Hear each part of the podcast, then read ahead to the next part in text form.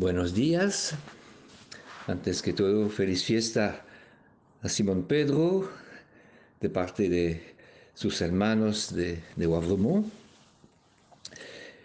El Evangelio se encuentra en el capítulo 16 de San Mateo, los versículos 13 hasta 19. Al llegar Jesús a la región de Cesarea de Filipo, preguntó a sus discípulos, ¿quién dice la gente que es el Hijo del Hombre? Ellos dijeron, unos dicen que eres Juan Bautista, otros dicen que Elías, otros que Jeremías o alguno de los profetas. Jesús les preguntó, ¿y ustedes? ¿Quién dicen que soy yo? Simón contestó, tú eres el Cristo, el Hijo del Dios que vive. Jesús le respondió, feliz eres Simón Bajona, porque no te lo enseñó la carne ni la sangre, sino mi Padre que está en los cielos. Y ahora yo te digo, tú eres Pedro o sea, piedra, y sobre esta piedra edificaré mi iglesia, que los poderes del infierno no podrán vencer. Yo te daré las llaves del reino de los cielos. Todo lo que ates en la tierra será atado en el cielo, y lo que desates en la tierra será desatado en los cielos.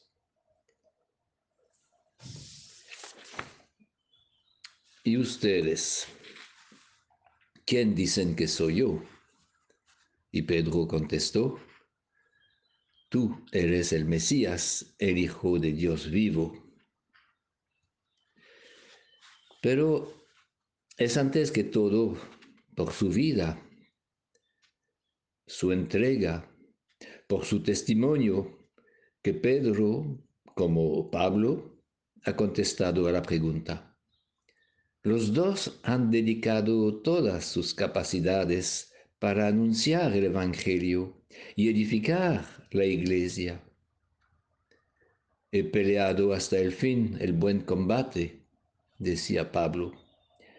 Los dos apóstoles quedaron fieles hasta el último, cualquiera sean las circunstancias, es decir, hasta el martirio son columnas, son héroes de la fe que han dedicado toda la vida al servicio de Jesús y del Evangelio.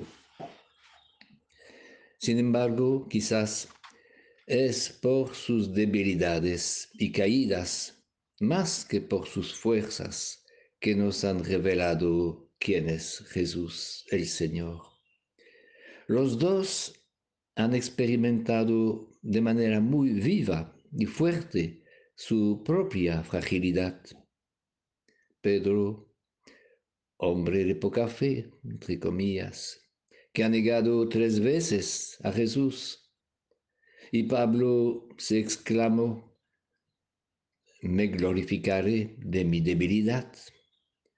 Los dos nos aprenden a apoyarnos sobre la gracia es sobre todo por sus debilidades, a través de las cuales Dios ha cumplido grandes cosas, que los dos apóstoles nos han revelado que el Señor es la roca y el Salvador.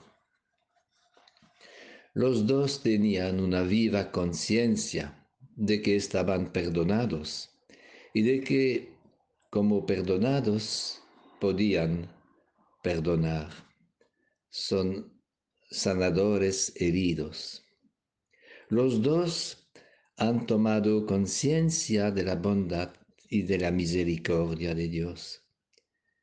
A partir de su experiencia, han podido dar testimonio que Dios no nos abandona nunca, que Dios permanece siempre cercano y compasivo. Así, Pedro y Pablo nos enseñan que los momentos de pruebas, incluso de caídas, pueden ser los más importantes de nuestra vida. Nos enseñan que los momentos más oscuros pueden ser etapas decisivas en nuestros caminos de conversión, de madurez interior y de santidad.